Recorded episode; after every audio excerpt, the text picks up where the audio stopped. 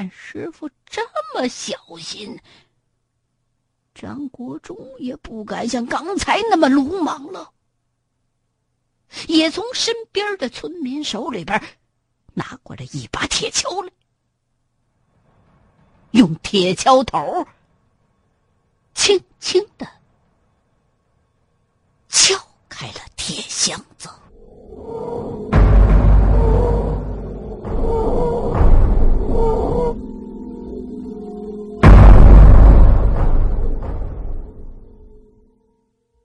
一开不要紧，一阵刺鼻的臭味迎头砸了过来，熏得马真人都干哕了好几下。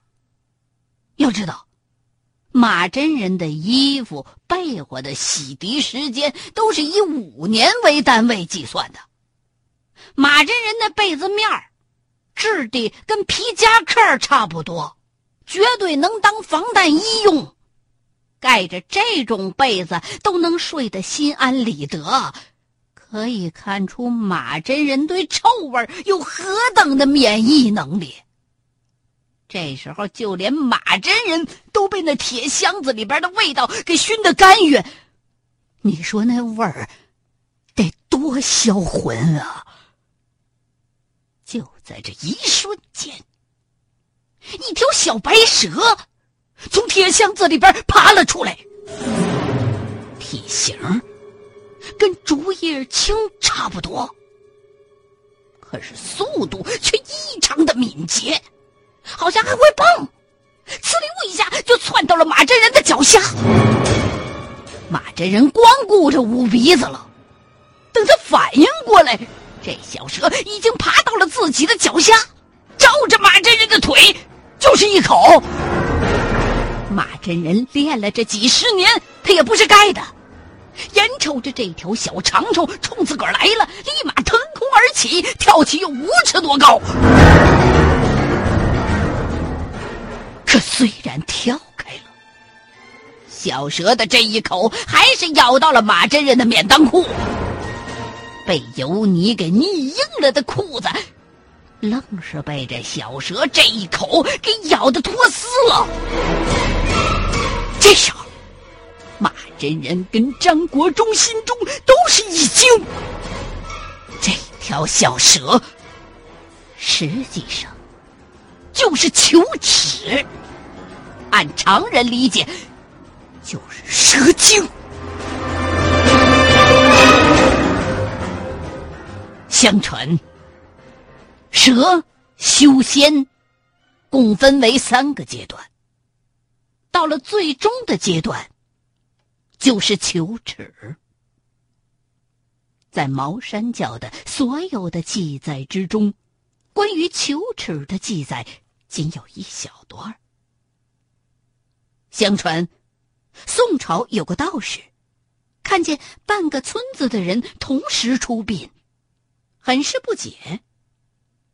村民就向他解释说：“有蛇为祟。”当时，这位道人就升坛做法，结果，一位死去的村民嘴里边爬出了这种小白蛇，被道士以游术，也就是一种已经失传了的茅山法术，当场杀灭。现在，李二蛋身子这个德行。八成全是这玩意儿弄的，被他这一口要是咬见了血，恐怕不死也是个半残。这时候，马真人已经落在了两米开外，离着这球齿最近的，就是张国忠。眼尖的球齿攻击师傅，张国忠哪能看热闹？抄起手中的铁锹，照着裘齿的身子中段就是一戳。毕竟是热血青年，管你什么大仙小仙的，先吃我一铁锹再说。只听见“砰”的一声，裘齿的身子断成了两截儿。你娘个球的，老子拍死你！张国忠一边大吼，反手又是一敲，啪的一声拍在了裘齿的脑袋上，把铁锹往地上一戳，张国忠擦了把汗，准备走进去看看这个球池到底是个什么玩意儿。怪了，断成两截的身子完全没有出血，而且这玩意儿的脑袋仿佛是铁打的。以自己刚才那一铁锹的力道，哪怕是石头都拍碎了。可是，这球齿的脑袋，干脆就是没啥事儿。就在张国忠往球齿的尸体跟前那么一凑的功夫，那玩意儿的绳子忽然嗖的一下子。又自个儿对到了一块儿，脑袋抬起来，看着张国忠，吐起了信子。这一幕立刻把张国忠吓得后退了好几步。修仙的畜生都是有灵气的，第一攻击目标就是对自己威胁最大的人。当时他攻击马真人，一是因为马真人道行高，阳气盛。二是马真人手里边还拿着把厉害的家伙，但是这时候张国忠的举动显然激怒了这个东西，第一攻击目标自然也就成了张国忠了。四周围的村民都吓得够呛，早就躲到几十米开外了，就连李队长都退到了十几米外，瞪大了眼睛看着这不可思议的一切。这个，马真人把匕首扔给了张国忠。就在这时候，球齿啪的一声蹦起老高，一口就咬在了张国忠手中的铁锹把上。这木质的铁锹把咔嚓一下子就被咬掉了一块木茬子。按道理说，蛇的下颚力量并不算大，至多是能把嘴张得很大而已。眼下这条球齿显然和一般的蛇不一样。眼瞅着马真人扔过来匕首，张国忠伸手就去接。就在这时候，球齿一跃而起，咬到了铁锹，又掉到了地上，继而又是一蹦。张国忠一闪身子，虽然没让球齿咬着，但是匕首也没接着。就听“咣当”一声，匕首掉在了几米开外。张国忠回身想去捡匕首，就在这时候，忽然觉得自己的脚脖子被人死死的攥住了，扑通一声摔了个马趴。而他身后的球齿，则挑衅性的缓缓的爬向张国忠。马真人最初也有一些轻敌的思想。从前几个铁箱子来看，全都是一些蟒蛇级的家伙。没想到这回是这么个小玩意儿，而且动作会这么敏捷。眼瞅着徒弟命悬一线，马真人一窜而上，一脚踩住了秋池的尾巴。而这时候的球齿回头就是一口，正咬在了马真人的腿上。啊！马真人一声惨叫，只觉得一阵钻心的剧痛，一条腿立刻失去了知觉，扑通一声就躺下了。这时候李队长终于急了。三个儿子一把没拉住，就看李队长拎着一把羊镐，三步并作两步冲了上来，一镐就拍在了球池的身子上。这球池的身子仿佛是海绵做的，被砸扁了之后，立刻又鼓了起来。马上放弃了马真人，把头转向了李队长。也正在此时，一块大石头。砰的一声砸在了球池的身上，原来是李队长的三个儿子看爹冲出去了，也不顾一切的冲了上来。张国忠摔趴下之后，就觉得两条腿跟灌了铅一样沉，也不听使唤了。但是，师傅的惨叫激发出了他身体最深层次的潜能，他两只手一较劲儿就往前爬了三四步，一把抓住了匕首，回过头来正好看到那小蛇从石头底下钻出来，把头瞄向扔石头的李二贵。有真气，有真气！马真人嘴角淌着血，竭尽全力的高喊着。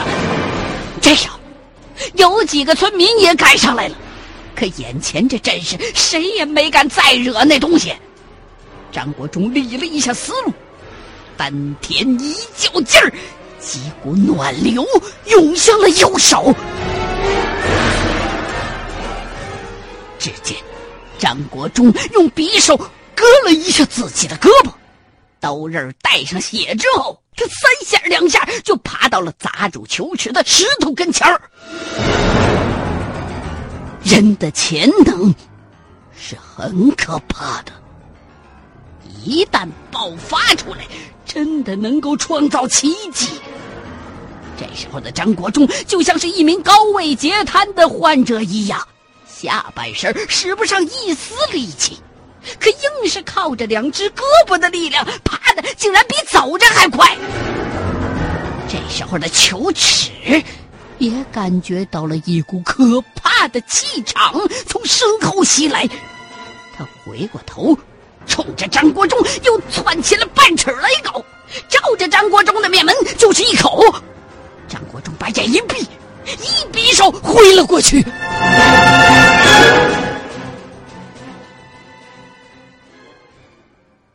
就在这一瞬间，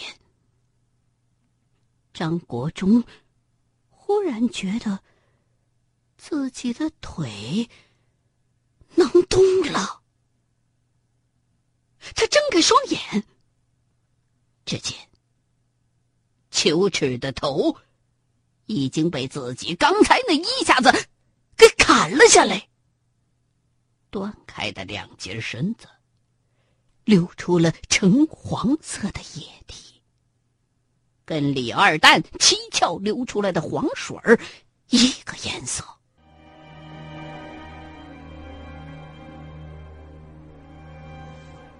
也就几秒钟的功夫。这秋齿的身子就由雪白变成了橙黄，最后渐渐的发黑。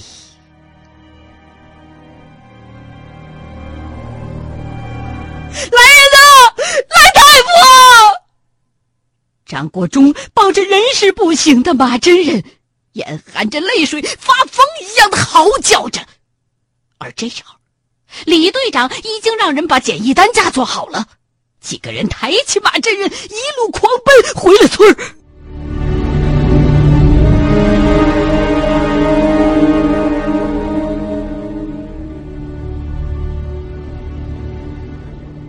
跟上次一样。村子里头那些大夫们正在纳闷儿，病人为什么忽然都好了，能看见东西了，也能说话了，黄水儿也不流了。可就在此时，上回的那个老中医又让人给抬进来了。撕开马真人的裤子，主治大夫就是一皱眉，整条腿连带大胯一片黑青。脚脖子那儿还有两个黄豆粒儿大的血斑，明显是咬伤。这什么东西咬的？蛇，是蛇！大夫怎么样？怎么样啊？大夫，我师傅他怎么样啊？张国忠扑通一声给大夫跪下了：“你救救我师傅！大夫，我求求你救救我师傅！”这时候，几个村民也开始暗暗的抹眼泪。就连李队长也眼圈通红。大夫，马道马中医是俺们全村的恩人，你救救他！大夫，这什么蛇呀？夫咬着牙，凭他行医几十年的经验，就算是最毒的金环蛇、竹叶青，也没这么厉害的毒性。两个黄豆粒儿大的伤口，就让整条腿都变成了青黑色。先给病人注射强心针，李队长，马上弄个马车，市里边才有血清。大夫看着马真人已经在慢慢放大的瞳孔，无奈的做出了注射强心针的决定。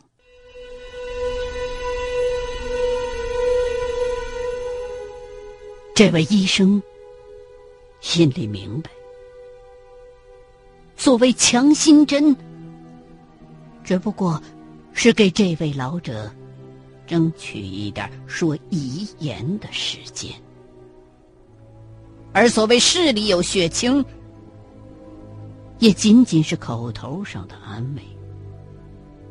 这种从来没有见过的剧毒，市里怎么可能有血清啊？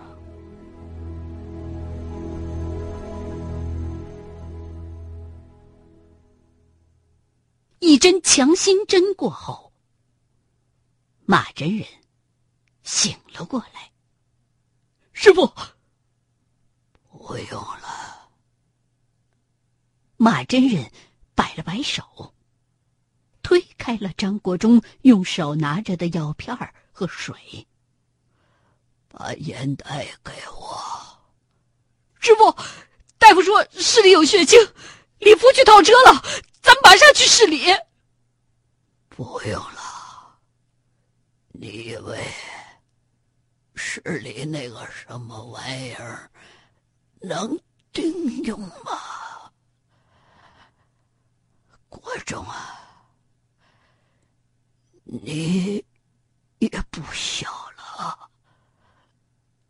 有些事儿也该和你说说了。说着，马真人挣扎着嘬了一口烟。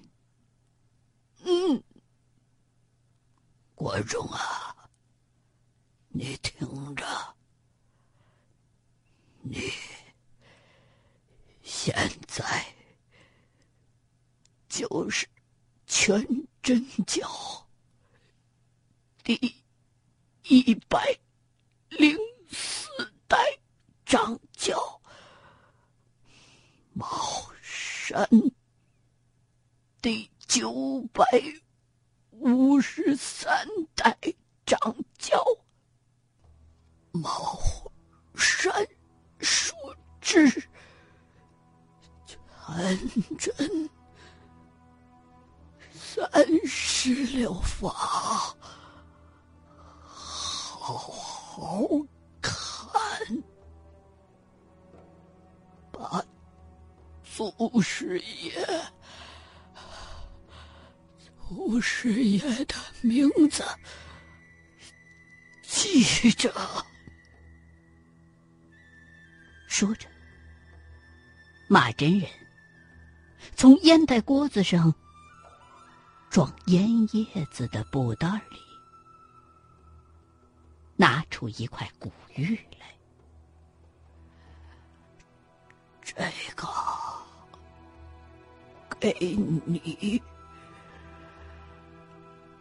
还还要那把匕首，别弄丢了，以后有大用。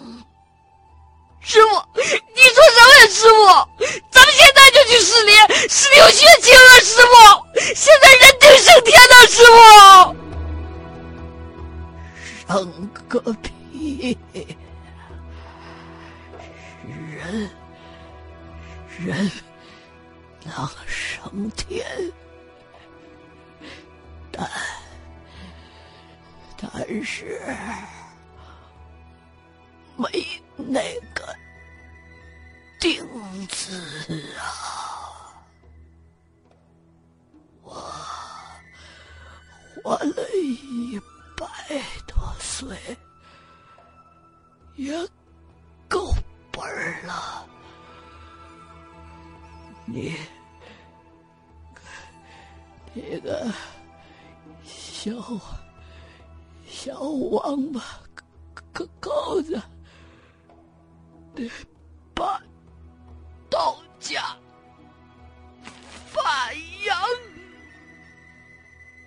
马真人挣扎着想坐起来，张国忠赶忙上前去扶，可不许。不许丢我马老道的人！不许！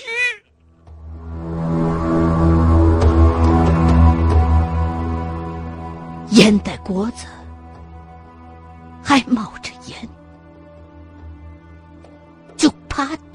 声掉在了地上。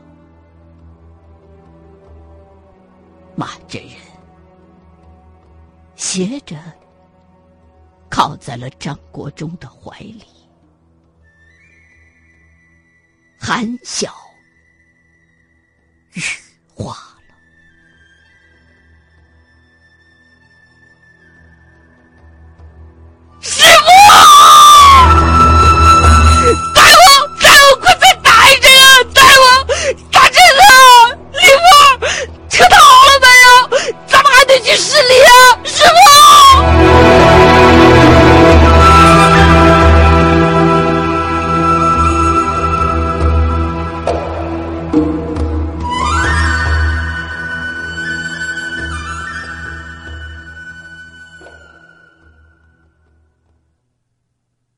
马真人的随葬品，只能用简陋来形容。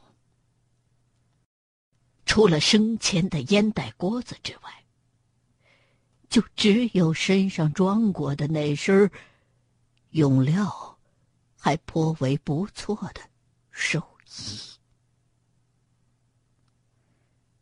不论是做法，还是行医。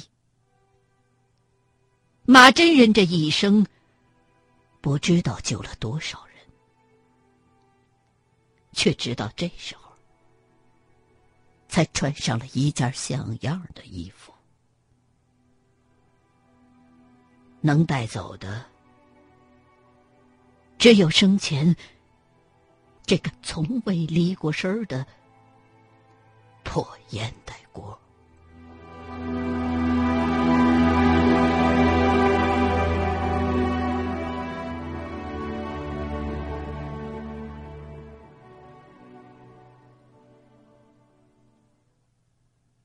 师傅下葬之后，张国忠跪在坟前，久久不愿离去。他擦了擦从家里带来的那只口琴，带着一种彻骨的愧疚，慢慢的吹了起来。